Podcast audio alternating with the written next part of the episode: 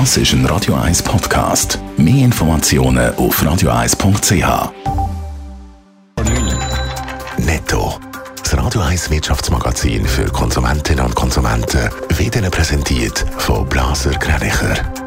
Wir beraten und unterstützen Sie bei der Bewertung und dem Verkauf von Ihrer Liegenschaft.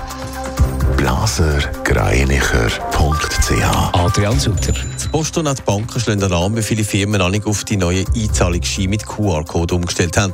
Wenn das die Firmen bis im Oktober nicht machen, dann können Kundinnen und Kunden ihre Rechnungen nicht mehr zahlen, weil ab dem 1. Oktober kann man mit den alten roten und orangen Einzahlungsschein nicht mehr zahlen. Die Inflation in den USA ist deutlich gesunken. Nach 9,1 Prozent im Juni sind es im Juli noch 8,5 Prozent gewesen. Die Behörden erklären sich der Rückgang vor allem auch mit dem Rückgang von der höheren Benzinpreise in den USA. Die EU-Staaten dürfen seit Mitternacht keine Kohle mehr aus Russland importieren. Die Übergangsperiode von 120 Tagen für das Kohleembargo ist verstrichen. Das Ziel des Importstopps ist, dass die russische Wirtschaft wegen dem Ukraine-Krieg noch mehr geschwächt wird.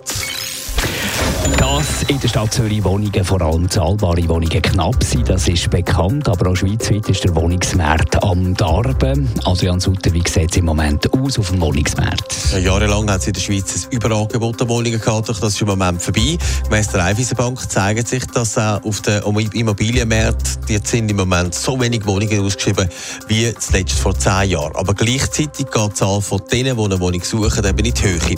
Am 1. Juni ist in der Schweiz gemäss dem Tagi weniger als 1% von allen Wohnungen auf Online-Plattformen zu Vermietungen ausgeschrieben gewesen.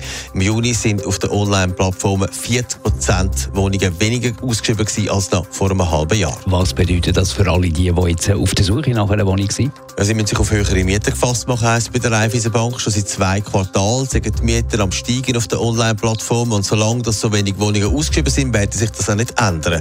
Die Trendwende auf dem Wohnungsmarkt hat unter anderem mit dem Bevölkerungswachstum zu tun und auf der anderen Seite auch mit dem Rückgang der Angebote. Das dürfte also in näherer Zukunft nicht missen werden. Netto. Das Radio 1 Wirtschaftsmagazin für Konsumentinnen und Konsumenten.